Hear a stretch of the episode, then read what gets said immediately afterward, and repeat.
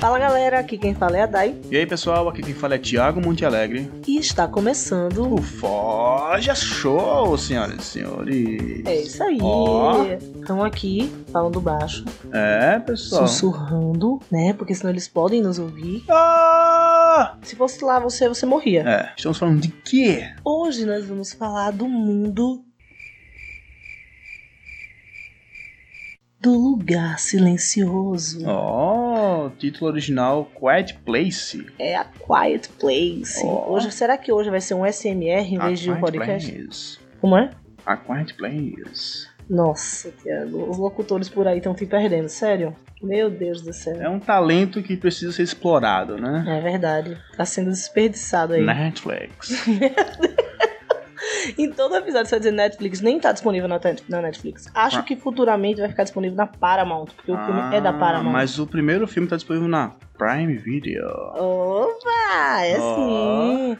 Mas ó, se eu te, deixa eu te falar, você tinha falado pra mim isso, que o primeiro filme tava disponível na Prime Video. Eu fui lá na Prime Video pra assistir. Quando você clica, ele diz o quê? Assine a Paramount, porque agora, Paramount. agora a Prime Video tá com essa onda. Olha então, aí. na verdade, ele tá disponível na Paramount, gente. O primeiro. E o segundo vai ficar disponível também. Por enquanto, ele está disponível nos cinemas. Cinema. Que isso, Thiago? Não, é sério. Pronto, agora vamos focar aqui. Aproveitar que você tá aí todo brincalhão. O que é que você tá, anda fazendo aí? O que é que você fez no final de semana pra estar todo felizinho assim? Olha só, do final de semana, senhoras e senhores, eu li. Ah. Né? Ó, eu tava lendo aí um, um- livro de um autor, né? Não tão famoso assim, Hum, né? Um autor desconhecido, né? Não sei se Hum. você conhece ele, Stephen King. Stephen King, não sei. Fala aí pra audiência aí. Dê, um- dê umas palhinhas de uns livros que ele escreveu aí. Ah, tem A Espera de um Milagre, né? It, Carrie a a Estranha. Coisa, Carrie, a Estranha, a, Pet Ho- Cemetery, a Hora do Lobisomem, né? Cujo, Cujo, né? Pode crer, é, pode O crer. Iluminado, O Iluminado, Doutor Sono, né? Que é a sequência. Doctor Sono. Doctor Sono. Doutor Sleep. É, deve ser. Algo do tipo. Eu tô lendo Mas você esse tava lendo qual? Eu tô lendo Escuridão Total e Sem Estrelas, né? Um livro que vai. São um livro de contos, né? São Hum. quatro contos em que Uhum. é, e as pessoas, né? Os personagens principais desses contos, eles passam por situações onde eles vão estar em uma escuridão total e sem estrelas. Desgraçamento mental, tipo suas aventuras de Call of Cthulhu. Olha aí, senhoras e senhores. É isso aí. Deve ser por aí. Então. Então você tá todo felizinho, todo animadinho e era essa a sua leitura. Não no final de semana. Sim, sim, era essa aí. Divertidíssimo aí, né? Audiência, devo me preocupar? O cara tá animado desse jeito, tá valendo conto de desgraçamento. A lá Stephen King. Mas é isso aí. O rei, o rei, né? literalmente, O rei. né? É, o rei do terror, o rei do horror. Ó. Bom, e vamos falar do tema, né? Vamos pro tema agora, vamos falar do Lugar Silencioso. Vamos dar sinopse aí pra galera. Quem nunca viu Lugar Silencioso, manda sinopse aí, Thiago. Olha só, um lugar silencioso se passa no nosso world, né? A princípio é a nossa realidade, né? Só que ela é invadida por seres, né? Que aparentemente são alienígenas, né? Eles são cegos, porém eles possuem uma audição extrema, né? Eles conseguem ouvir muito bem e nós acompanhamos a jornada e a sobrevivência de uma família nesse mundo caótico. Com essas criaturas que são brutais, né? Então, Isso, exatamente. qualquer barulhinho ela esmaga. Isso, elas são implacáveis, né? É, super rápidas e fortes. E é um cenário de lástima. É, um pós-apocalipse aí. Um pós-apocalipse brabo. E, gente, o filme ele é dirigido pelo John Krasinski, certo? Que vocês conhecem como o Jim do The Office. The Officer. Nossa, Thiago, tá bom. É, o filme é dirigido pelo Krasinski e ele é protagonizado primeiro por ele e a Emily Blunt. E esse, o protagonismo, ele é um pouco passado pra filha dele. Basicamente é uma família, né? É, É uma pai. família. É um pai, uma mãe. Três filhos. É, por aí. Um espingarda, a família tradicional brasileira. É, um cachorro. Não Um tem cachorro cachorro porque não tem. pode ter animal, imagina ter um animal no, no, nesse No, filme. no né? filme que tem que fazer silêncio. É, não dá. Olha aí. É, Eu já não sobrevivia, porque eu ia querer levar Kenobi. Mas assim, de uma maneira geral, o que, é que você achou do filme? Achei um filme muito bom, né? É um filme, do- mas ele é um filme que você tem que entrar no mundinho pra poder ele pegar você, tá ligado? Porque senão, Pode crer. se você for assistir esse filme fazendo outra coisa ou com conversas paralelas, você vai perder totalmente, né, a experiência desse filme que é o silêncio, né? O Krasinski, ele ele brinca muito com esse silêncio, ele faz do silêncio o principal elemento do filme, né? O diferencial assim, né? Inclusive que levou o filme a concorrer ao Oscar nas categorias de som. Olha aí. E ganhou também o prêmio de pra atriz coadjuvante pra Emily Blunt no primeiro filme. Ela concorreu no Sindicato dos Atores. Ó, fantástica esse filme. Caralho, tá. Olha, no primeiro filme ela tá fantástica. Só uma cena, a cena dela do parto, que ela tem que fazer em silêncio. Só isso, mano. Já garanti esse prêmio mesmo pra ela. Ela tá absurda no filme, no primeiro e no segundo. Olha Mas e aí, você achou o filme bom? Mais ou menos? Ruim? Quantas marteladas você dá pra o filme? Ó, eu achei o filme excelente, né? Como falei anteriormente, ele essa parada dele brincar com o silêncio é, não é muito bem explorado hoje em dia nos filmes de terror, né? Então ele Pode trouxe essa essa revolução quase, né? Uhum. É, eu vou dar quatro marteladas pro filme. Apenas uma coisa me incomodou nele, que mesmo ele fazendo um ótimo uso do silêncio, tem aquelas partes de jump scare que eu detesto, que eu repugno, mas quatro estrelas. Estrelas não, quatro marteladas aí. É isso aí. Bom, então, é, você tá se referindo aos dois, né? Porque na verdade os dois filmes é um filme só. É, é o parte 1 e parte 2, É. né? Então, é, O segundo filme é sequência direta do primeiro, isso, é quase tipo de imediato. Assim. quase de imediato, perfeito. Quase Isso não, mesmo. é de imediato. É, é verdade, é verdade. Eles, eles usam um recurso no filme, no primeiro filme eles mostram o dia 89, né, depois da chegada do- dos possíveis alienígenas. A gente depois vai explicar por que a gente fala possíveis alienígenas. E mostra no dia 89, e a partir de agora spoilers, tá, galera? Pra responder o que eu achei do filme. Olha o Não é alerta de spoiler aí, senhoras e senhores. Solta o alerta de spoiler, Jorge.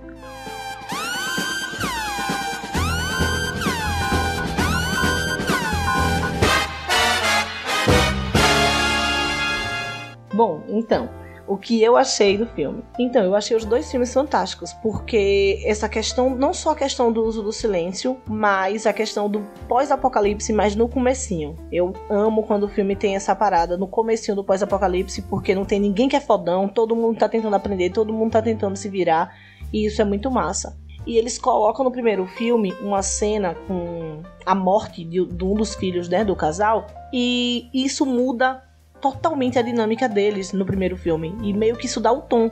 Ele pula do, do dia 89 para o dia 472. E aí ele vai vendo, depois desse ano, né, como que esse evento reverberou na vida deles. No segundo filme ele faz a mesma estratégia, só que ele mostra o dia 1, que é o dia da invasão, né? E depois o dia 474 e ele continua a sequência direta do primeiro filme. Isso é perfeito para manter o tom do filme, para manter o suspense do filme e a maneira que ele usa o som ou a aus- a ausência dele, quando tem som é porque é pra ter, quando não tem é porque não é pra ter, é, é perfeito, é perfeito. Até as cenas de jumpscare, que eu também não gosto muito, porque me assustam com facilidade e me tira do filme o jumpscare, mas eu achei que foram bem colocadas nesse segundo filme. No primeiro não tem isso, mas no segundo as cenas foram bem colocadas, eu achei que foram bem utilizadas. Pra mim, são cinco marteladas total. É um ótimo filme de suspense que não fica te pegando por besteira, por bobice, nem fica te dando susto por nada. Você fica realmente apreensivo a cada segundo com cada ação que eles vão tomando. Então, pra mim, o filme é nota mil, velho. Eu não, não- eu não tenho um defeito pra tirar uma martelada deles, entendeu? Então, são cinco marteladas. É, o jumpscare me incomodou bastante, por isso que perdeu uma martelada. Fazer o quê, né? Ó, Fazer o quê? Mas agora vamos mergulhar no mundo do lugar silencioso. mas antes, né, nós temos que ir pro nosso intervalo comercial. Você vai mesmo dar esse tempo pro Jorge? Olha, tá no sindicato, né? Eu tenho que atender é, esse pedido, né? É, então, com vocês, comercial. E aí, pessoal, aqui é o Jorge. Oi. Bom, eu trago para vocês hoje uma lâmina newtoniana. Bom, ela segue as leis da física, da ação e reação. Logo, você corta e também é cortado. Ela é um presente perfeito para aquele seu amigo terraplanista ou leitor de Olavo de Carvalho. Bom, se você ligar agora, irá adquirir frete grátis. É só ligar para 40. Pronto, e é isso. Agora vamos para a análise do mundo.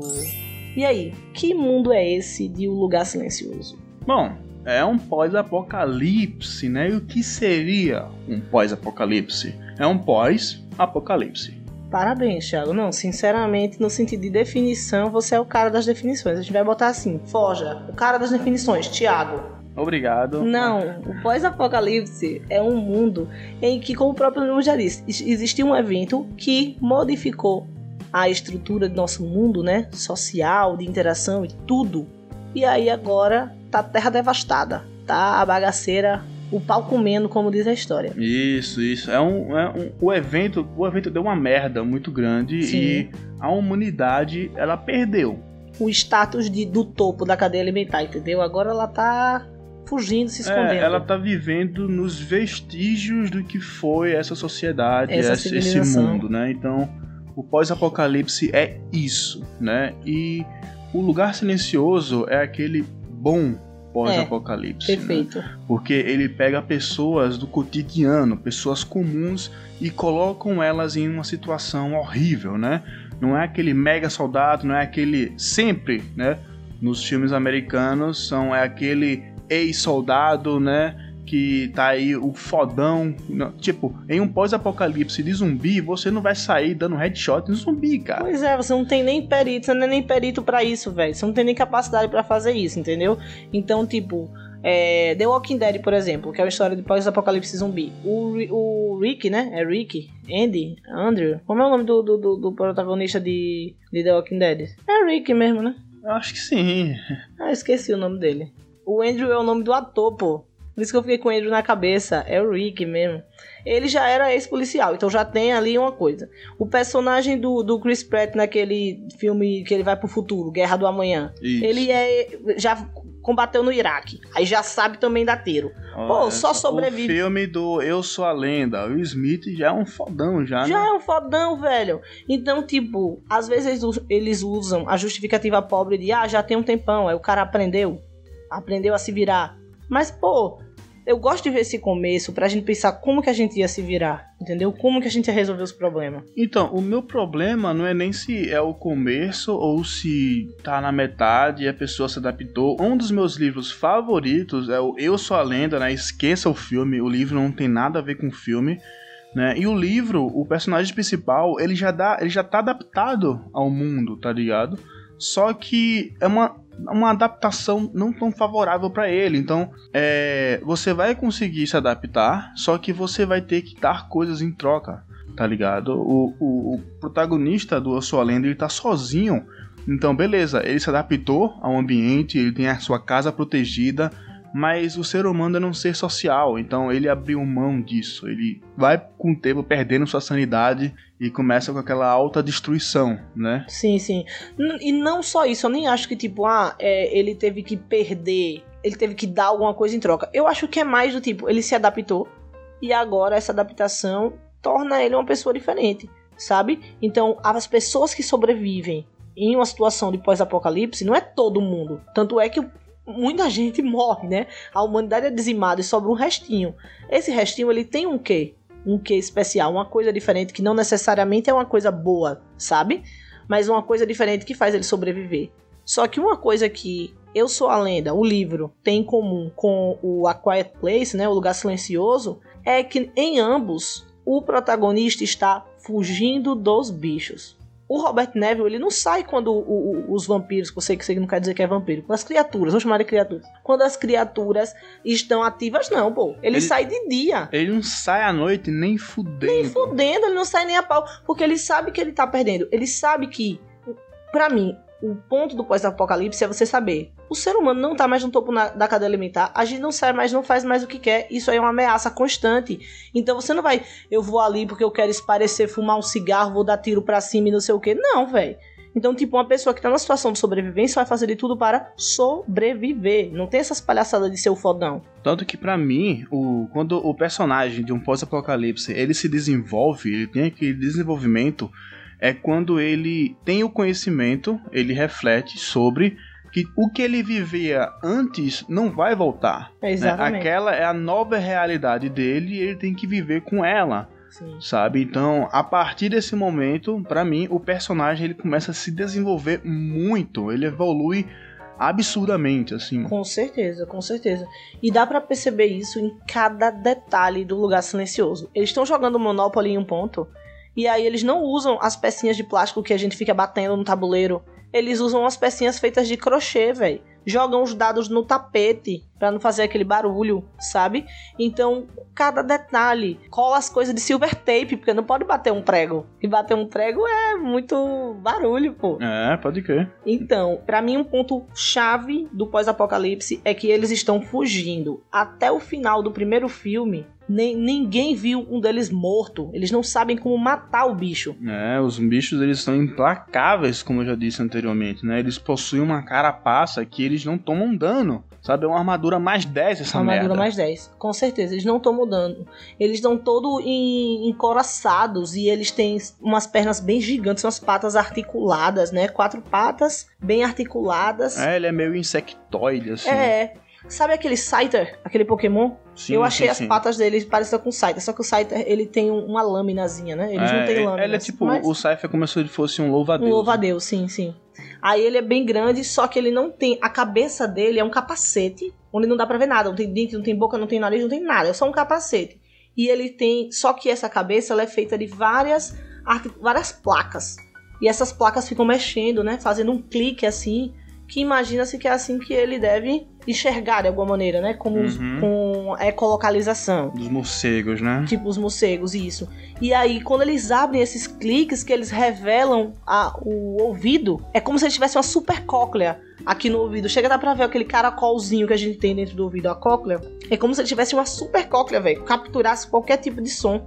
E uns dentes gigantescos, ferozes. Só que você só consegue ver isso quando ele abre aquelas placas. É, que é Mano. quando ele fica vulnerável, né? Eu achei aquele bicho medonho num grau que aconteceu uma coisa que em filme de terror e suspense, e A Quiet Place é um filme de terror e suspense, eu não gosto quando eu vejo o bicho. Por isso que eu dei tanto crédito pra atividade paranormal. Apesar de ser bobo, o fato de eu não ver o bicho faz uma coisa, me dá um medo tão grande, sabe? E quando eu vejo o bicho, isso é quebrado. Em A Quiet Place não foi. Eu acho aquele bicho medonho pra cacete. Não, não, eu não gostei muito do bicho, achei muito bonecão, achei um, um alienígena, um alien, né? Um, um ser muito. Muito genérico, assim, né? Mas eu, eu tava pensando, eu acho que eu sei o motivo de eu, ter, de eu não ter gostado assim, porque na mesma época que eu assisti o, o Quiet Place, né? O, o Lugar Silencioso primeiro, eu tinha acabado de ler é, Bird Box. Um E caixa Bird de Box, pássaros. Isso, e Bird Box não é mostrado o monstro, e isso é um ponto alto. Até porque livro. você não pode ver o monstro, porque se você vê o monstro, você enlouquece, essa é toda a problemática de Bird Box. É, e, e, tipo, o Bird Box ele tem uma semelhança muito, muito grande com o, o, o lugar silencioso, porque você tem que se restringir a um sentido seu. É. Um sentido, né? Então, é, quando eu li o livro, eu gostei bastante do livro, né? Não, o não mostrar o monstro Foi bacana pra foi cacete. foda pra caralho, tá ligado?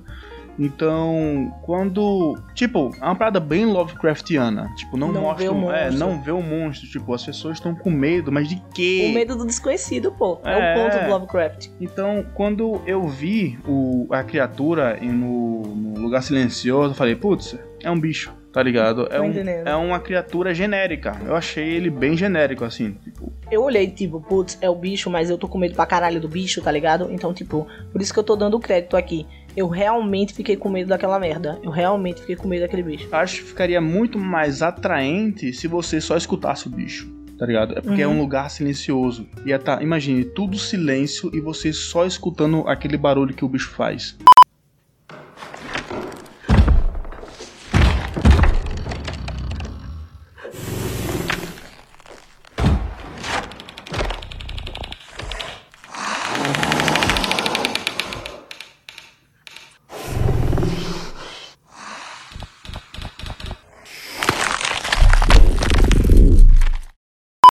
Bem conceitual, mas não sei se ficaria vendável. Tipo, você tá achando bacana para você, mas não sei se isso é uma ideia palatável para o público, entendeu? É foda. É, então tem, isso tem que ser levado em consideração, pô. Mas eu achei muito medonho o bicho, fiquei realmente bem assustada. A sua comparação com o Bird Box, com a caixa de pássaros, sabe o que é no livro? É que aquele cara, o autor, não tô lembrando agora, o autor, ele sabe construir o suspense, pô. Ele sabe construir o suspense, que é o que o Krasinski faz também no Lugar Silencioso. Ele sabe construir o suspense pelo som. No primeiro filme, pô, eles passam 40 minutos sem falar nada, se comunicando apenas por linguagem de sinais. É, porque uma das filhas, ela é, é muda, né? É, surda muda. Isso. E ela acaba. A família toda acaba se adaptando a isso, né? Uhum. Já que ela é a filha mais velha, então os irmãos que vieram é, depois, já desde pequeno, eu acredito que já foi ali sendo ensinado a linguagem de sinais. Então. Ela faz leitura labial também. Isso, isso. Porém, isso é uma faca de dois gumes, né? Sim. Porque ela é uma surda muda, então ela não escuta se o bicho estiver se aproximando. Se ela fez barulho ou Pode não, crer. tá ligado? Então, e é por conta disso que acontece o incidente no início do filme, né? Que é o, o, o filho mais novo, ele morre, né? Porque ela entregou um brinquedo para ele ela tava do lado dele, o brinquedo começa a fazer barulho e tipo, ele podia ser salvo por ela. Só que como ela, ela é surda muda, então não dá. Então o filme Isso, então o primeiro filme, ela o pai, né, ele fica constantemente tentando é, criar um aparelho auditivo. Consertar o aparelho auditivo dela. Isso. Sim, e que se torna depois um, um, um, um ponto-chave, né? Da narrativa, esse é, aparelho auditivo dela. Sim, sim, sim. E é com essas paradas que o pós-apocalipse se sustenta, né? Essa, esse remendo de coisas, de objetos, de. Sim, esse do, do it yourself. Isso, exatamente, né? É isso aí. Ó, uma coisa bacana do segundo filme é que ele mostra como tudo começou. Eu achei muito legal para definir o tom do segundo filme. Na verdade, as duas open scenes, as duas dos dois filmes, são perfeitos para definir o tom. O primeiro, quando mostra o, assassina o assassinato, é o assassinato, né? Porque a criatura mata ele. É. Quando mostra o filho deles morrendo, aquilo reverbera o peso. A mãe se sente culpada porque não levou o menino no colo. A menina se sente culpada porque não salvou o irmão. O Krasinski se sente culpado porque acha que não pode proteger a família.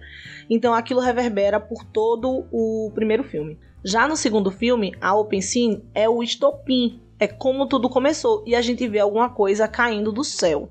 E aí eu quero te perguntar, o que é aquela coisa, na sua opinião? Olha, não sei, né? Porque para mim eu acharia muito foda se as criaturas simplesmente caíssem do céu. Sabe? Uma parada tipo Skies Over, né? O céu está caindo né? É, e, e, tipo, elas caíram em uma aeronave e a aeronave tá caindo por conta disso, tá ligado? Ou pode ser também um meteoro que caiu e por aí vai. Só que, tipo, é um meteoro caindo. Então, o estrago que o meteoro ia fazer quando caísse na Terra ia ser, né? Mas aí isso depende, sabia? Isso depende. Depende do tamanho do meteoro, dessas coisas. Dá pra cair também no canto e ele não fazer tanto estrago. Mas assim, tem algumas opções. Pode ser um meteoro, sim pode ser e a criatura estava lá dentro de alguma maneira. Isso eu, eu, acho, eu descarto essa possibilidade. Mas pode ser um meteoro que caiu e a criatura estava petrificada ali dentro de alguma maneira. Mas eu acho que não, porque logo no primeiro momento já são muitas criaturas. Pode ser que o meteoro tenha aberto alguma, alguma toca que já tinha aqui na Terra. Não seria toca o nome certo, mas alguma caverna que já tinha aqui na Terra com essas criaturas. Pode ser que uma nave chegou e alguma coisa libertou essas criaturas, mas fato é que naquele momento aquelas coisas, aquelas explosões que eles estavam vendo pelo mundo, a queda do meteoro que acontece na cidadezinha deles, certo? É o estopim de tudo aquilo. Uhum. Eu acho que eu acho que foi um meteoro mesmo, né? Mas é, o problema é que foi no mundo todo. Né? Sim, foram vários, né? Pode é. ser que tenha sido vários, cada um tenha alguns bichos, né? E acaba que foi o meteoro que trouxe esses bichos, não sei. Mas enfim, isso não é abordado e isso não é um ponto negativo do filme. Pelo contrário, se mostra um ponto positivo, você não acha? Sim, sim, porque quando você está falando sobre um, um mundo pós-apocalipse, né, é, o gostoso das histórias que se passam nesse, nessa condição. Com essa é, temática? Isso, é não focar no monstro é Sim. focar nas pessoas, né? Tentando pouco, sobreviver aquilo. Isso, pouco importa como aconteceu, quando aconteceu e, e, E uhum. que porra é essa?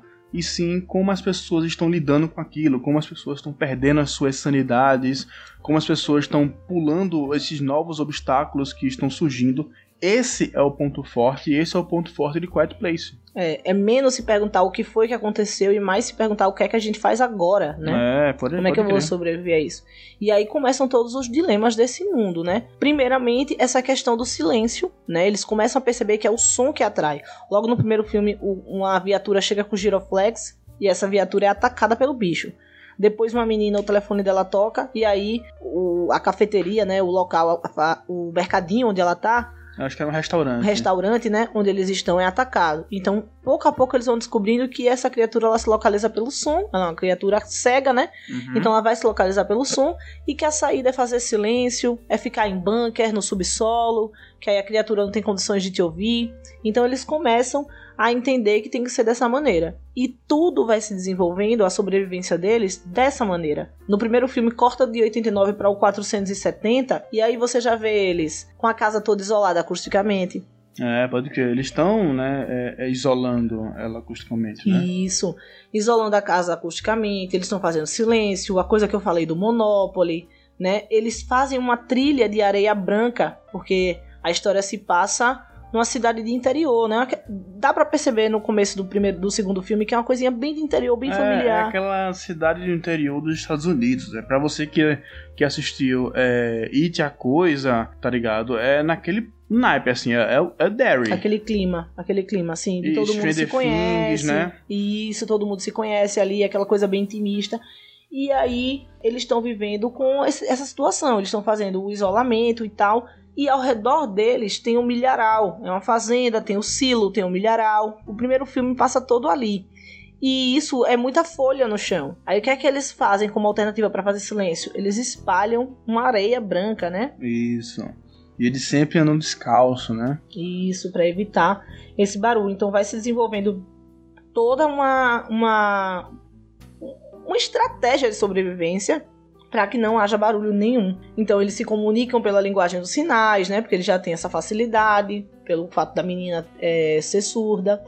Eles vão fazendo toda essa tecnologia, protegem a casa, isola tudo acusticamente e a gente percebe que a personagem da Emily, da Emily Blunt está grávida. Olha. E aí, bebê não tá ligado, mano. O bebê chora. E eles uhum. têm uma saída muito massa pra essa do bebê. É, eles fazem uma caixa, né? Eles constroem uma caixa totalmente é, isolada, né? Acusticamente, e o bebê fica ali dentro com um cilindro de oxigênio, né? Isso. Respirando ali por um respiradorzinho associado ao cilindro de oxigênio. Que aí vem sua teoria das profissões deles, né? É, pode crer. Eu acho, né? Que a mãe ela é enfermeira, né? Já que ela tem bastante. É, ela tem uma perícia alta em medicina, né? Então uhum. ela, ela tem aquela parada. Esqueci o nome. Estetoscópio. Isso, essa parada aí, não vou falar aqui para não gaguejar. Né, ela, ela, quando ela vai buscar medicamento, ela sabe que medicamento vai pegar pro filho dela, né? Então tem todos... E dá pra perceber que ela não faz isso aleatoriamente esse do medicamento, ela escolhe direitinho, né? Então realmente isso, ela tem conhecimento. É, e como é? O pai parece que ele mexe com alguma coisa ligada à comunicação, uhum. né? Ele sabe linguagens marítimas, né? O, o... as frequências internacionais, Isso, código Morse, código Morse. Então, é um cara ligado muito à comunicação. Como, como eu já tinha dito antes, ele tá consertando o aparelho auditivo dela, né? Então, ele sempre tá ligado no rádio e eu acho que ele, tá ligado? Ele deve ser algum radialista ou algo do tipo. Pode ser. Né? Ou então algum engenheiro do som. Engenheiro do som. Engenheiro elétrico ou operador de rádio. Eu acho que tem engenheiro do som. Eu não sei. Eu acho Com... que tem. Comenta lá no, no, Segue a gente no arroba Forja Mundos Podcast e comenta lá se existe engenharia do som. Olha aí. Né? Não, se existe, eu não tô sabendo, não. É, pode ver. E o massa é que a família ela segue uma estrutura muito bem definida, né? Sim. Como você vê, tipo, o pai tá ali na função da proteção, né? A mãe, ela tá ali para manter as coisas em ordem. A, a, galera com a cabeça no lugar. Isso. Né? A filha, ela quer, é, como eu posso dizer, ela quer ter aquela responsabilidade. Né? Independência. Né? Isso. Já, e o guri, ele faz merda. Faz merda. Tem que ter o personagem que faz merda, o, o Apocalipse. É, sempre... Aquele personagem para você se identificar, porque você vai ter raiva dele lá por dois minutos. No terceiro minuto você percebe, eu ia ser esse cara, eu ia fazer merda. Acho que eu não seria ele, não, hein? Se, se, você tiver um mínimo de consciência. É muita mancada. Se você tiver um mínimo de consciência, vai perceber que você não é capaz de sobreviver ao apocalipse. Eu, lógico que eu sou. Eu assisti Zumbilândia. Zumbilândia é o melhor manual de como sobreviver ao apocalipse já feito. Assistam Zumbilândia. Olha aí. O 2 é bacaninha também, não é ruim não. O 2 é bom. Acho que vai ter o 3, né? Vai ter o 3? Acho que sim. Se tiver o 3, a gente vai assistir com certeza. Né? Ó. Zumbilândia aí. Quer sobreviver ao apocalipse não assistiu Zumbilândia? Suas chances já caíram bastante. Mas então, os personagens eles seguem essa estrutura legal. Até o menininho mais novo que representa essa inocência, eu acho que matam ele logo no primeiro na open scene para dizer, meu irmão, aqui é pós-apocalipse, aqui para sobreviver você tem que estar tá sagaz, você tem que estar tá ligado, senão rodopiou aí, meu irmão, vacilou e o bicho vem rápido, viu? Isso. E o, o, e o massa dessa morte no início do filme é aquela parada do tipo: qualquer personagem pode morrer, velho. Sim. Tá ligado? Aquela parada, tipo, eu matei o mais novo da família, tá ligado? É, então, foda, eu não tenho pena, eu tô falando de uma maneira mais estrutura, né? Eu não tenho pena de matar nenhum personagem, tá ligado? É, até porque essa situação é isso, essa situação é isso. É, o mais novo, o mais frágil, o inocente é quem morre, pô. É a situação de apocalipse. Quem vai morrer é essa galera, entendeu? Quanto mais sagaz você fica, melhor você fica. Por exemplo, o personagem do guri que faz merda, gente, a gente fala assim porque eles realmente não têm nome. Eles não têm nome. É, um conversa com o outro normalmente no dia a dia, então a gente não, a gente só vê a situação de sobrevivência deles, então a gente não vê ele chamando o nome. A gente só descobre no segundo que o personagem do Krasinski chama Lee. Uhum. Porque, sim, sim, sim. porque ele morre no primeiro, né? O alerta de spoiler já rodou, então eu posso falar tudo. É, ele morre no primeiro para poder salvar os filhos e aí no segundo, a personagem da Emily Blunt menciona ele para quem? Quem que chega no segundo? Thomas Shelby. Thomas Shelby. Por isso que tudo fica resolvido. Frio pô. e calculista. E calculista. Apocalipse. Zumbi versus Thomas Shelby. Thomas Shelby. Vampiro versus Thomas Shelby. Thomas Shelby. Monstro alienígena versus Thomas Shelby. Ó, oh, mas se for um zumbi, Thomas Shelby. Mas ainda, eu ainda vou no Thomas Shelby, Thomas Shelby.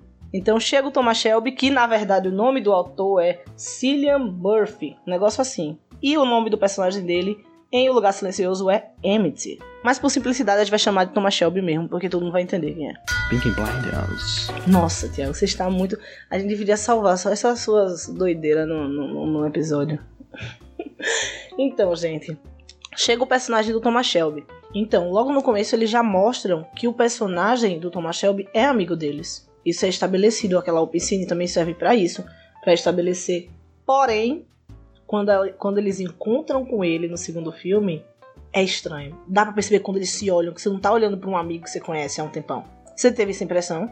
Sim, sim, porque o personagem do Thomas Shelby é aquele personagem que ele conseguiu se adaptar ao, ao mundo só que não de uma maneira tão boa assim. Você vê que ele perdeu pessoas, ele perdeu a família inteira. E como ele se culpa por não ter sido suficiente, né? Ele acaba, ele acaba se tornando aquele personagem amargo, né? Aquele personagem sem esperança, né? Isso é um arquétipo muito comum de, de personagens em um mundo pós-apocalipse que lembra que eu falei sobre aquela evolução quando você entende onde você está vivendo, você tem duas opções: continuar a ter esperança, Sim. certo? Ou descartar ela totalmente. O personagem do Thomas Shelby, ele acaba se desapegando de toda e qualquer esperança e ele acaba se tornando um personagem sombrio.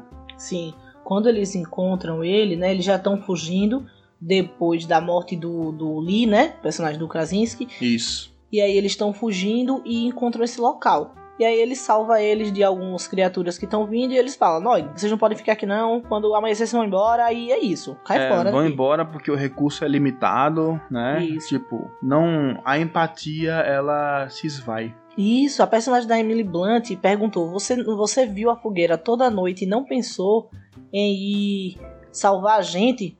Porque eles, eles têm um processo, né, que eles no silo em cima, eles fazem uma fogueirinha para todo mundo ver onde ainda tem gente sobrevivendo. E aí eles conseguem ver essas fogueiras, né? O Krasinski acende algumas vezes no primeiro filme, ele percebe isso. Aí, pô, você viu a gente lá e você não tentou? Aí ele responde: as pessoas que sobreviveram nesse mundo não valem mais a pena ser salvos. Outro arquétipo aí de personagens em pós-apocalipse é aquela galerinha do mal, né?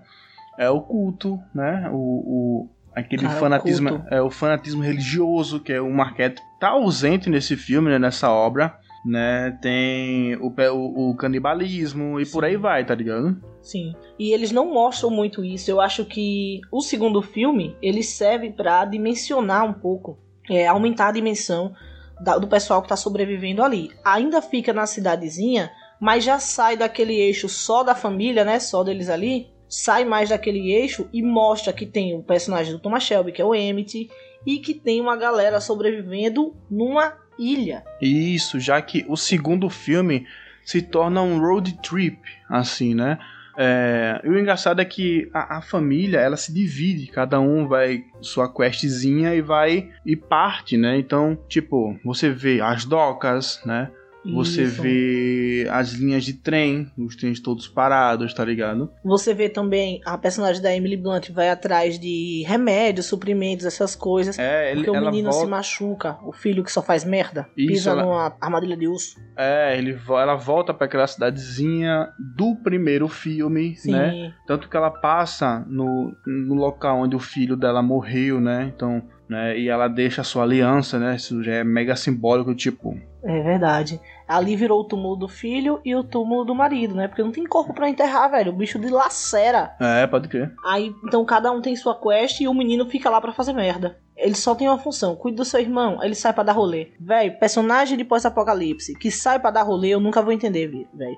Tudo bem, beleza, a pessoa não pode ficar presa, não sei o que, a pessoa vai enlouquecer, mas mano, você sair para dar rolê, você é um guri de 12 anos, você tá com seu irmão, velho. Em vez de cuidar dele, ficar saindo para dar rolê para ver como é que tá as coisas, velho. Espere sua mãe voltar, espere alguém voltar, vai estar tá dando rolê. Esse guri só tá lá para fazer merda e fazer raiva, velho. O espectador. Eu assistindo, tava comendo amendoim japonês, parei, porque atenção, se você estiver mastigando uma coisa, se estiver mexendo no telefone, você tá assistindo esse filme todo errado. Ó. Parei para poder prestar atenção pro guri fazer merda. Eu tava num ódio, vontade de matar ele, mas em silêncio. Em silêncio, porque é um lugar silencioso. Uhum, pode crer. Então, aí o menino fica lá fazendo merda e a menina sai na quest de encontrar o pessoal da ilha. Por quê? Porque ela tem um, um item importante para esse nesse novo mundo. Sim, sim, que é o aparelho auditivo dela, né? Que parece que ele emite uma onda sonora né, que acaba incomodando as criaturas e elas acabam abrindo sua carapaça e ficando expostas, né? É, mais vulneráveis. Se você der um tiro nessa parte interna, né, quando ela abre as carapaças que ela usa para os cliques, quando ele dá um tiro nessa parte mais interna, você consegue matar ele. Então ela vai levar isso para o pessoal da ilha. Porque o que acontece? Quando eles chegam no bunker do Emmett, ela vê que tem um sinal de rádio trocando a música Beyond the Sea, né? Além do mar. Uhum. E ela percebe que essa música é, na verdade, um sinal de que existem pessoas além do mar. Então ela quer ir para as docas para conseguir pegar um, um, barco, um navio, alguma coisa, para ir para essa ilha, que ela já verificou ali no mapa, ver se tem gente ali emitindo esse sinal. Então ela vai passar o, o aparelho auditivo dela para esse pessoal, porque aí esse pessoal fica emitindo esse sinal, que pode ser usado de certa forma, como arma contra os clickers. Parece muito com o barulhinho dos, dos bichos do The Last of Us. Parece pra caramba. Aquele oh. barulho que ele faz. É, pode crer. Parece muito com a Rek'Sai, né? Personagem do LoL. Parece também, é? Parece, parece. É por isso que você disse que o bicho é genérico. É, parece é genérico. Tipo, você vê o bicho, você, ah, já vi isso aí em algum lugar. Não acho que eu já vi isso aí em algum lugar. É como se fosse um somatório desses elementos que juntos deram uma coisa aterrorizante dos infernos. Ah, cadê a originalidade, pessoal? Cadê? Tudo é a soma de outras coisas, Thiago. Não, não, não. Os bichos de Limite do Amanhã, eu acho. O Limite do Amanhã? Aquele que é com a própria Emily Blunt e o Tom Cruise? É, são, os bichos são diferentes pra caralho. É porque nesse filme é, tem um espaço maior para falar dos bichos. Eles vão mostrando como é que os bichos são, como que eles se comunicam, de que maneira eles organizam a invasão. A gente não tem nada de informação a respeito disso. Tudo que a gente sabe sobre as criaturas do lugar silencioso é que são gigantescas, ultra rápidas, super fortes, se comunicam. Não, não sei se se comunicam, mas são cegas, é, só utilizam da audição para poder se localizar. E tem aquela couraça, armadura 10, que não penetra nada. É só o que a gente sabe.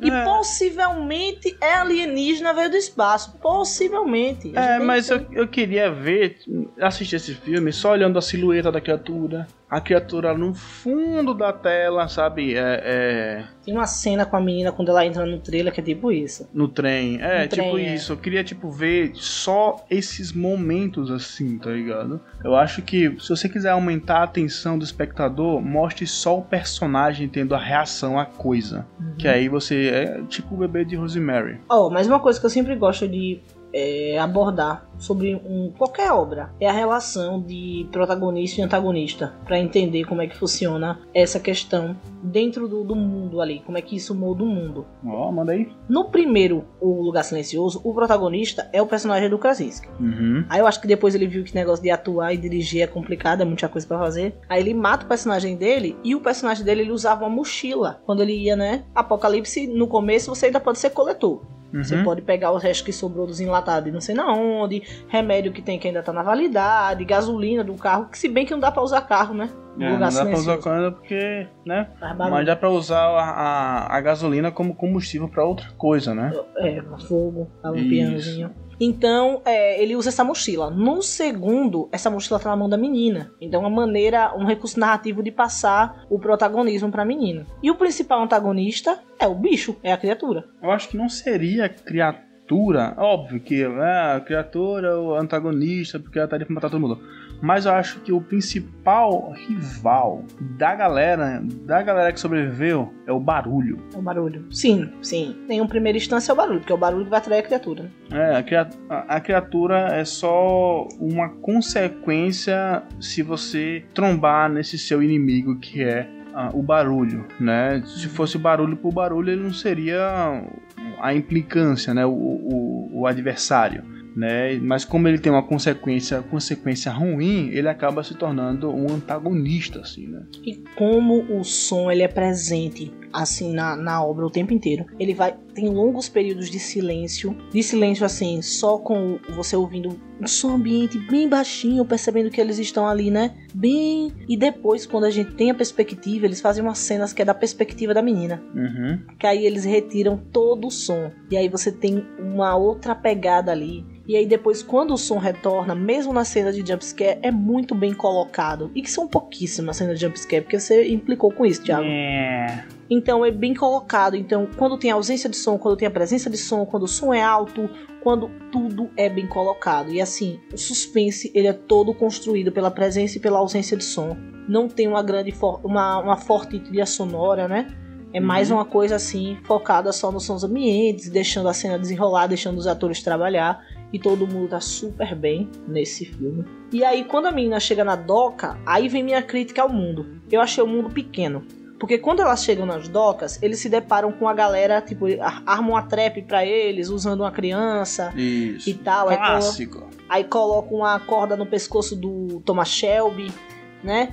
E aí pega a menina e tira logo a mochila. Aí você percebe que é aquela galera que sobrevive roubando os outros. Que é também um arquétipo clássico de pós-apocalipse. Uhum. Quando o homem se torna o lobo do homem de uma maneira que o apocalipse em si, as criaturas, a coisa do som, se torna secundário, que a disputa pelo homem livre da moral, né? Porque você está livre da moral, não tem uhum. mais sociedade. Você está livre de ética e moral. Então, a disputa ali dos homens no estado mais primitivo é que se torna o problema. Só que o lugar silencioso, ele passa por isso assim e vai embora. Ele não fica por nenhum momento aquele enfrentamento deles com o pessoal das docas é completamente nenhum, foi completamente jogado ali. Então, como eu observo isso, certo? É, essas pessoas não demonstram ser um perigo. O perigo ainda é o barulho, ainda é os monstros.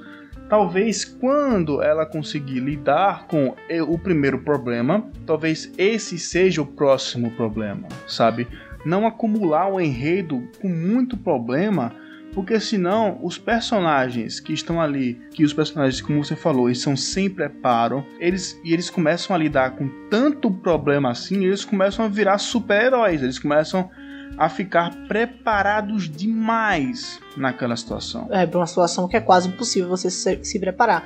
Mas você acha que essa pincelada que eles passaram na situação das docas, ou seja, nos, nas pessoas não tão legais que estão sobrevivendo, é um gancho para se desenvolver um terceiro filme? Não quero, mas possivelmente é, né? E eu achei essa tipo, se não tivesse essa pincelada, não ia ser igual, né? O que Você acha que aquilo é importante? Você acha que ter que... aquela cena ali é importante? O que se desenrola naquela cena é importante, né? Por causa daquela cena, o bicho atacou todo mundo. Porque o bicho atacou do, todo mundo, ele conseguiu ir pra, ir pra ilha. Ah, sim. É no final dessa cena, um dos das criaturas elas ficam em cima do barco e esse barco ele vai boiando e chega até a ilha também, junto com eles. Então a parada é você usar de uma situação, só que essa situação ela não pode ser só por ter, tá ligado? Ela tem que ter uma consequência, ela tem que ter sentido, né? Porque senão você tá roubando tempo de tela e tempo de tela é caro.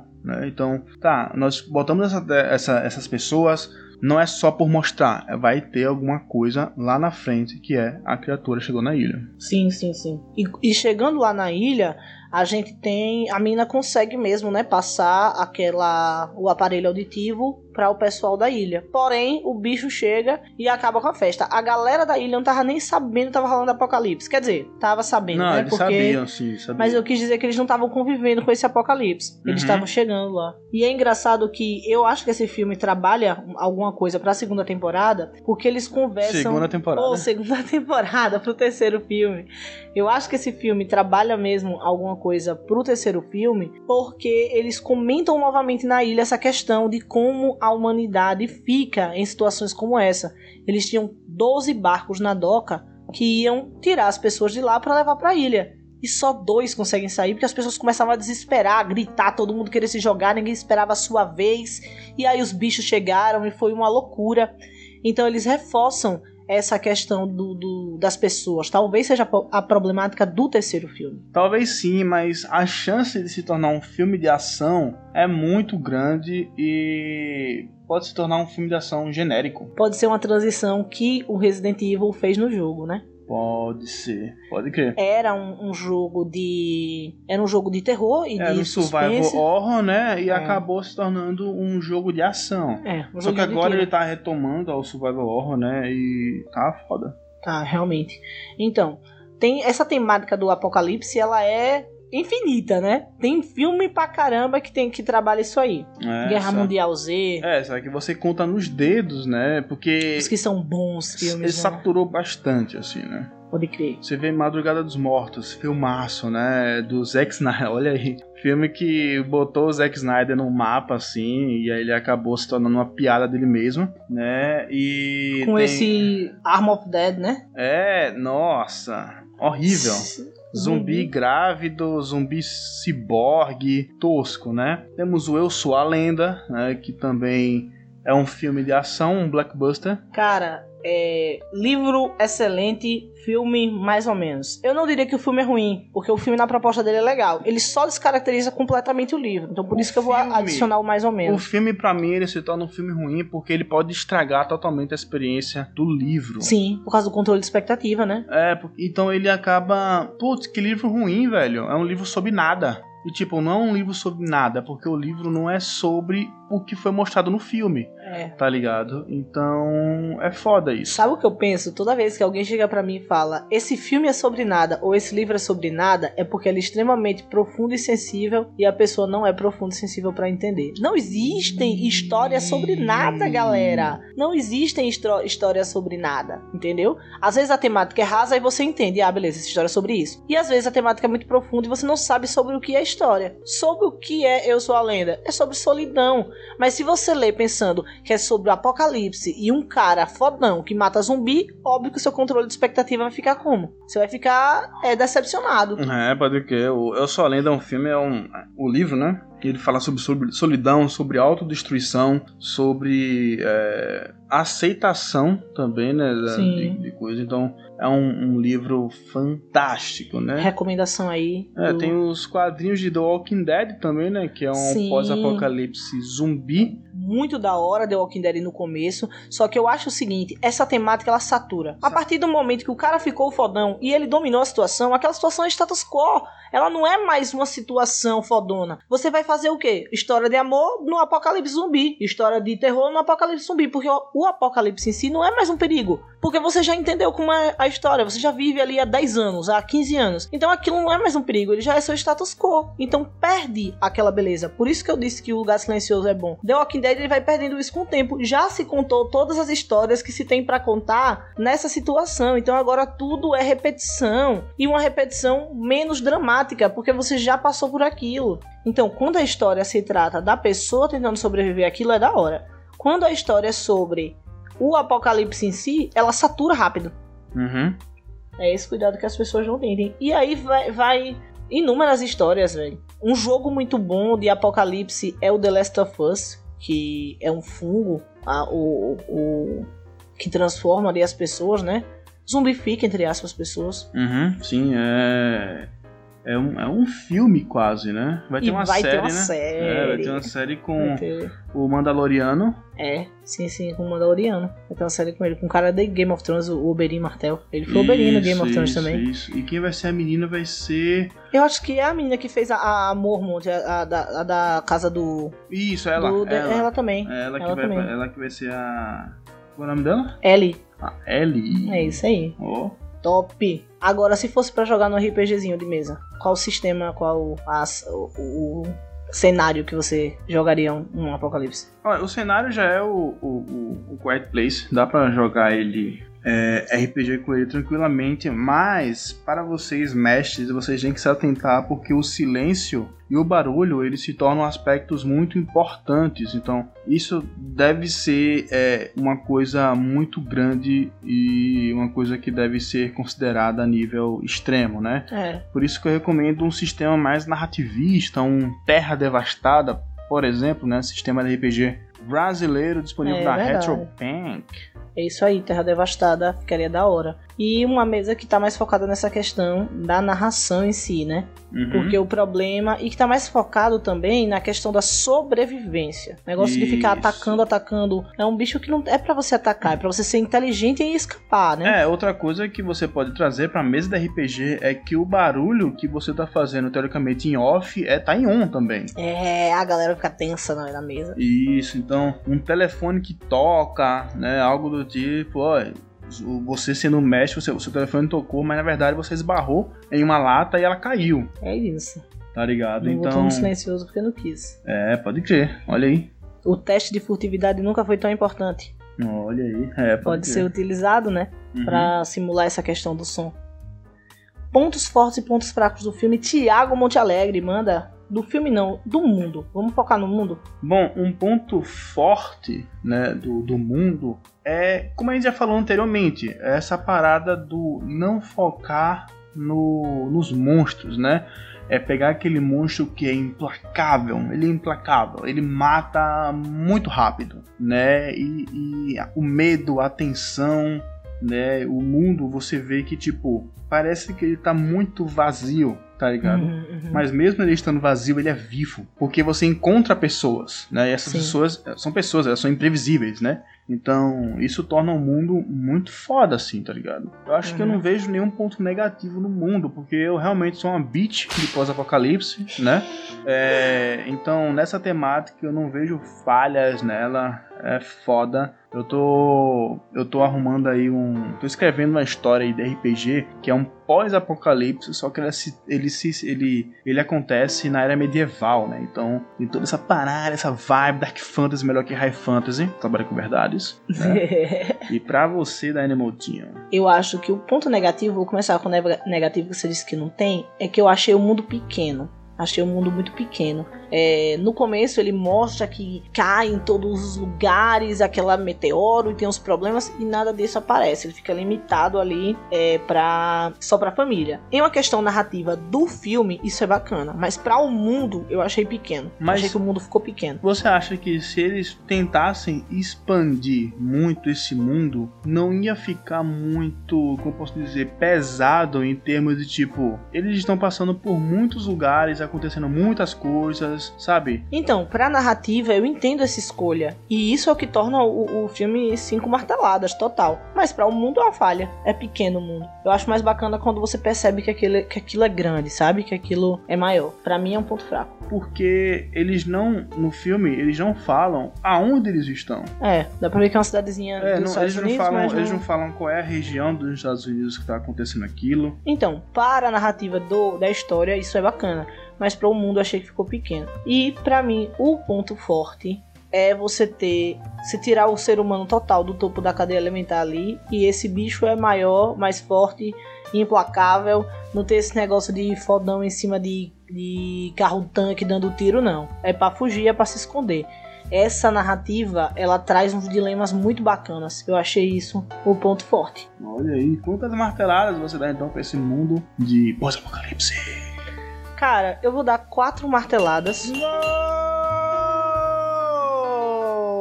blasfêmia. Eu vou dar quatro marteladas. É um excelente mundo. Eu não tô dizendo que é perfeito. Eu não diria que é perfeito. Eu tenho muitas perguntas, assim, para ser respondidas sobre o mundo e tal. Como que funciona ali eles. Então, eu daria quatro. Eu não sei lá, não achei perfeito aquela coisa de, mano, não mudaria nada. Eu aumentaria algumas coisinhas ali, alguns elementos do apocalipse que eu gosto quando tem em algumas obras. É, como é que chama? Algumas vilas é, regiões assim, do pessoal sobrevivendo junto, aquelas coisas assim. Ficou faltando essa parada. Eu gosto dessa parada, eu vou dar quatro marteladas. E você, Thiago Monteiro? Olha, é, ao contrário do seu mau gosto, né? Nossa! Eu vou dar cinco marteladas, né? Porque, como eu já disse, eu sou uma beat de pós-apocalipse, eu gosto dessa temática, né? Sou suspeito para dar essa nota, mas foda-se.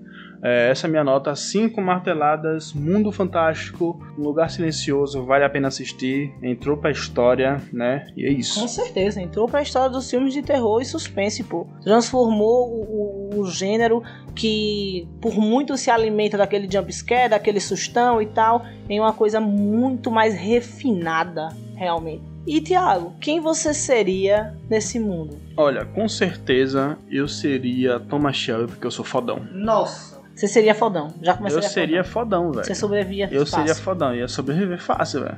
Pois, você sabe quem eu seria nesse mundo? Manda. O gurizinho que morre no primeiro filme. Olha. Eu seria essa pessoa, eu sei, eu tenho consciência. Eu não sou aquele povo, ah, eu quero que tenha um apocalipse zumbi para saber se eu sobrevivo. Eu sei que eu não sobrevivo. A pergunta já tá respondida para mim. Eu não quero que tenha essas merdas porque eu não tô preparada, gente. Então eu seria o menininho que morre logo no primeiro, pô. Não tem a menor dúvida. Olha aí. Temos um mundo analisado. Analisado com sucesso. Olha hum. aí. Vamos para as despedidas então. Olha aí, então. Pessoal, aqui quem fala é Tiago Monte Alegre, né? O seu... Não... Que é isso, não é mais não, é nós, agora é nós. Ó, é, eu sou Tiago Monte Alegre, é, aqui um membro do Forja Show. Agora Se sim. quiser me seguir lá no Instagram, é só botar arroba Tiago Monte Alegre. Muito obrigado pela audiência de vocês. Um beijo na bunda, bem molhado e um abraço por trás. Nossa, mano.